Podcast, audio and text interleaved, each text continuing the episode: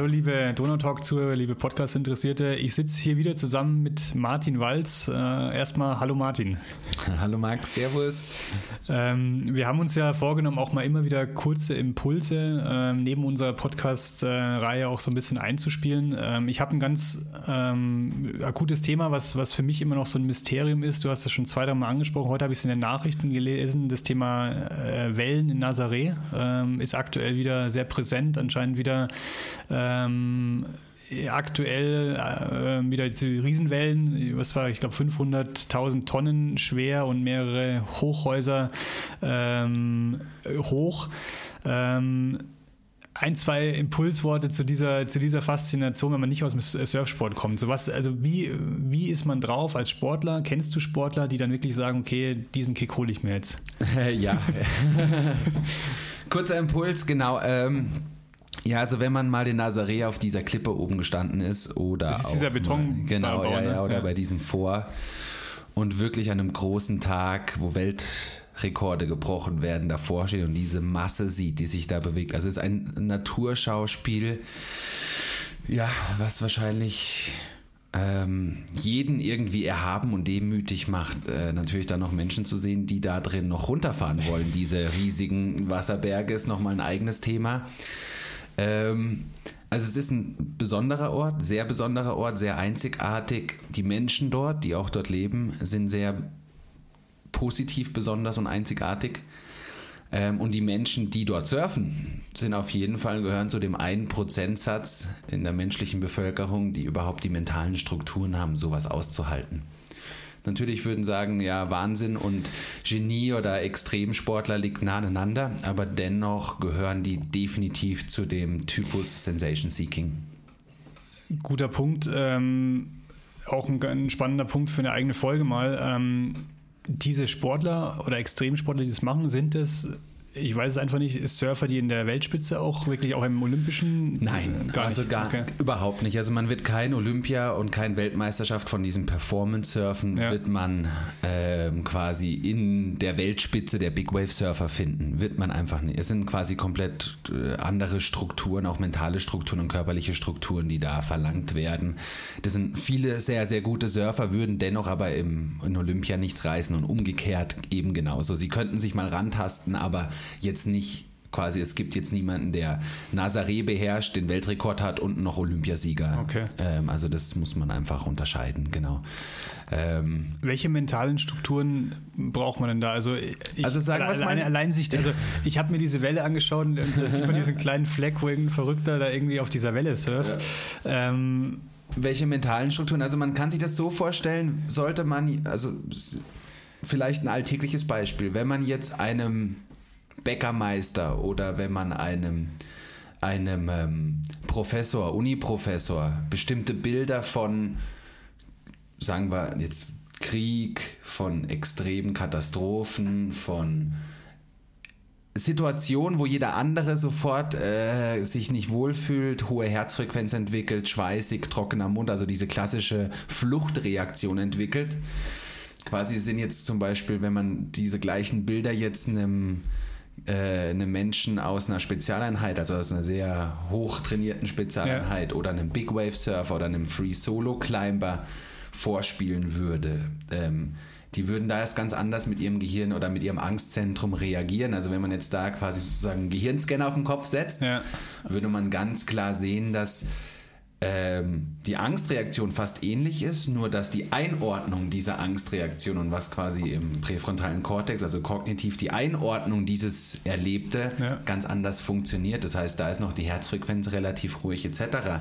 Auch vielleicht ein witziger Fun Fact, die höchste Herzfrequenz, die je bei einem Menschen gemessen worden ist, war bei einem Big Wave Surfer, der fast 300 Schläge die Minute hatte. So als würde jeder Arzt kommen, jeder Physiologe, das kann nicht sein, das ist ja. Kammerflimmern, ha, da müsste man ja. verlieren. Aber die schütten so viel Botenstoffe Stoffe und so viel Stickstoff auch teilweise aus, dass einfach das Herz und das Kreislaufsystem quasi physiologisch sich dann anpasst, in dem Moment so viel auszuschütten, dass er überhaupt diese Leistung erbringen kann, wo jeder andere tot umfallen würde. Also das muss man einfach in Kontext schütten. Die ganzen neurophysiologischen ähm, Adaptionsmechanismen, was diese Athleten und Sportler haben, ähm, sind einfach für viel höhere Reize gemacht. Die das heißt, da reden wir aber wirklich, weil du hast vorher gesagt, ja, diese mentalen Strukturen, da reden wir ja wirklich von auch funktionaler Vernetzung, ganz genau, ähm, die dann wirklich auch da Biolo sein muss. biologischer Vernetzung, Okay. die da sein muss. Also es muss immer noch Marshmallow Mothers Mus- Musician sein, die müssen Ja. schon auch dem ausgesetzt werden, aber ein Free Solo Kletterer, der den El Capitan hochklettert Ja. ähm, oder jemand, der Nazaré bei 100 Fuß surft, ist A, krass vorbereitet, hat Strukturen erlebt und Trainingstechniken entwickelt, wo Normalsterblicher niemals entwickeln könnte auf Dauer. Ähm, ja, es ist quasi planbares, absolutes Chaos, was nicht unter Kontrolle. Ken, kennst du Leute, die tatsächlich äh, diese Wellen ähm, Ja, kenne ich, kenn ich auch persönlich Leute. Wie, wie, wie sind solche Leute privat?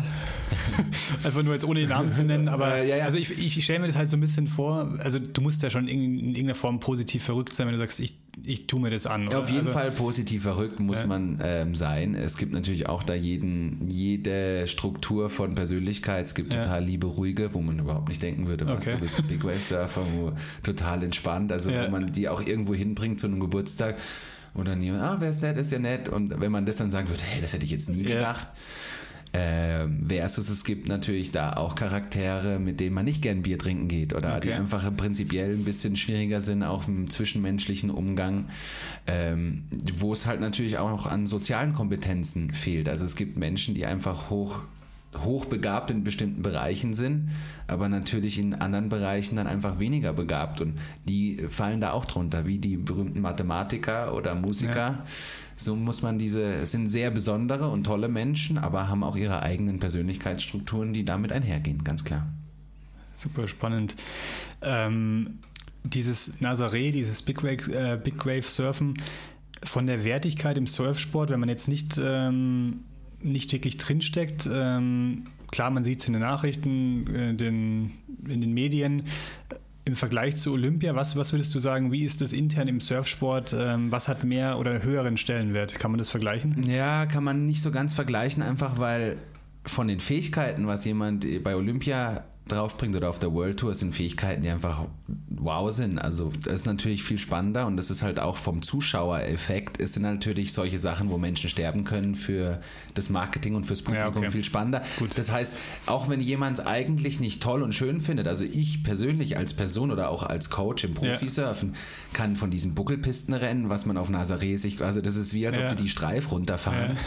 Äh, ja, finde ich kein schönes Surfen. Es ist wow, okay, krass, aber ist für mich von den Lines, die die zeichnen, extrem unrelevant. Nichts Spannendes, nichts Schönes. Ja. Es ist einfach sehr einfach. Okay, wer die größte Welle surft, äh, hat gewonnen. Okay.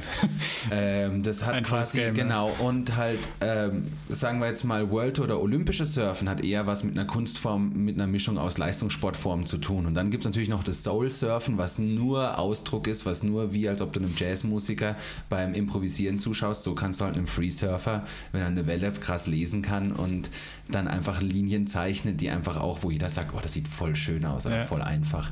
Aber dass das voll schön aussieht, wie jemand wie eine Streif bei der Buckelpiste da eine 100-Fuß-Welle runterschrabbelt ähm, und gerade nur noch im Fluchtmodus, das ist jetzt meine persönliche Meinung, Ja. ich meine das nicht böse oder abwertend. Ähm, ja, ist halt ein Unterschied, aber natürlich, meine Oma hat immer gesagt, oh Mai, das ist so nett, dieses Dein Nazaré und da gibt es ja auch ein paar Deutsche, die da mitsurfen und so, also die konnte Ja. damit sofort greifen. Ich so, ja, aber Oma, ich arbeite im olympischen Profisurfen, Ja. so, also hat sie nicht greifen Ja, okay. können. Ja, also deswegen, ja, das sind so die Unterschiede. Deswegen würde ich schon sagen, also ich schätze jemand, der in Pipeline ähm, sich auf vom Second Reef eine Welle schnappt und hohl in so einer Barrel drin steht, ähm, hat von mir, von den Leistungen, die er da gerade erbringt, glaube ich, mehr Respekt äh, oder einfach Respekt oder sage ich, okay, der, der leistet gerade mehr als jemand, Okay. der eine 100-Fuß-Welle in Nazaré runterschrabbelt. Okay. Aber obwohl das auch, also gar nicht um die Leistungen niederzureden, aber Ich verstehe, ich verstehe absolut, was du meinst. Anforderungsprofile. Ja. Ja. Ähm, um so ein bisschen das Mysterium nochmal so ein bisschen für mich auch aufzudecken, weil ich Ja, habe es ja. ja. auch als Impuls mitgenommen, weil ich einfach, ich sehe das da und, und ich weiß nichts darüber, außer dass es halt irgendwie Ja. immer mal präsent ist in den Medien. Ähm, wie, wie sind denn da die Regeln? Geht man einfach hin, nimmt sein Surfbrett und surft da? Oder?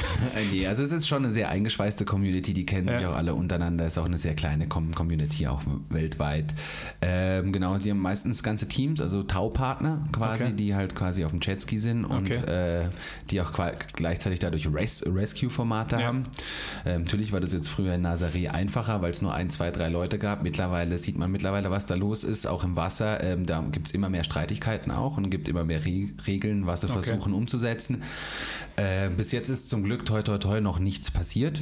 Ähm, bei der Masse, die da mittlerweile ja. taut, auch wo Menschen plötzlich auftauchen, ähm, wo ähm, die Profiliga plötzlich einen Livestream macht, wo dann Menschen auftauchen, die nur plötzlich einen schnellen Ruhm wollen und okay. sich in Wellen reinziehen lassen, die, wo man definitiv auch an, an, an, den Fähigkeiten sieht, ihr seid dafür überhaupt nicht gewachsen, was habt ihr da zu suchen? Ja. Aber das wird nicht kontrolliert. Also das, äh, du, du, wenn man ich weiß nicht, wie es jetzt ist. Ich ja. habe Nazaré 2018 verlassen okay. im Winter.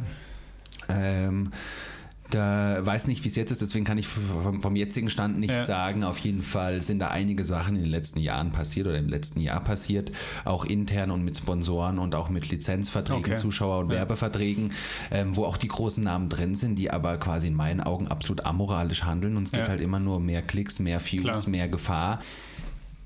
Du hast es verlassen einfach aus, ähm, weil du da gesagt hast, du, du willst was Neues äh, entdecken oder neue Möglichkeiten bekommen hast? Oder war das dann auch so der Grund, warum du gesagt hast, ähm, das ist nicht mehr so dein, oder war es ja. dann, dann auch irgendwann einfach auch langweilig? Äh, nee, nee, nee, das, das, das jetzt nicht. Also ich würde mal sagen, die Aufgaben, die ja. der internationale Surfsport mir geliefert hat, auch auf World Tour und Qualifying Series und äh, mit den Menschen, wie ich arbeiten will und was auch meine Wertevorstellungen ja. sind, trifft auf jeden Fall dort, wo ich jetzt bin, mehr dem zu, als die Sachen, die ich äh, dort vor Ort in Nazaré erlebt habe und gesehen habe. Genau. Super, spannend. Ähm, Gibt es so von, äh, also ich habe, für mich hat es ein bisschen was erklärt, also ich habe ja gar nichts darüber gewusst. Ja, ich habe gedacht, man stellt sich da hin und äh, ja. man, man, man kann sich dann einfach da mal probieren und surfen, aber äh, anscheinend gibt es ja da doch ein bisschen, ist dann doch ein bisschen mehr Lobby auch dahinter. Ja, absolut, ähm, ja, ja, ja. Gibt es noch so ein paar Facts, wo du sagst, das ist interessant einfach für, für Außenstehende, die, die mit diesem Surfsport gar nichts zu tun haben, wo man über Nazaré wissen soll oder muss? Ja, genau, also was zum Beispiel ein toller und schöner Fun-Fact ist über über Nazaré. Früher haben die, haben die ganzen Fischer, sind da einfach durchmanövriert zwischen den Wellen. So, das war ja, Nazaré okay. hat früher nur von der Fischerei gelebt. Die Menschen Auch in dort, diesen Riesenwellen da. Inzwischen diesen Riesenwellen. ähm, deswegen die Fischer dort, also Nazaré ist ein ganz klassisches Fischerdörfchen von früher in dem Sinn, haben schon immer mit dem Meer und den Gefahren gelebt, ja. Und man ja. muss auch sagen, bevor diese Welle so gehypt worden ist, hat Nazaré nicht viel gehabt, außer ein paar Sommertouristen. Ja. Man muss sich vorstellen, und das ist auch vielleicht ein witziger Fun-Fact, vor zwei Jahren konnte sich die Stadt noch nicht mal Lifeguards im Winter leisten oder vor drei ja. Jahren. Dass quasi die Big Wave Teams so jemanden wie mich auch angeheuert haben als Paramedic und Lifeguard, die quasi dann mit einem kompletten Doctors Kit bereitstehen und mit einem Notarzt im Hintergrund die alles abarbeiten können, weil die Stadt nicht immer das Geld hatte, im Winter die Lifeguards zu bezahlen. Das ist natürlich jetzt ganz anders ja. und wird auch von den Profiligen anders gerade präsentiert. Aber sagen wir es mal so, vor fünf Jahren sah das da noch ganz anders aus.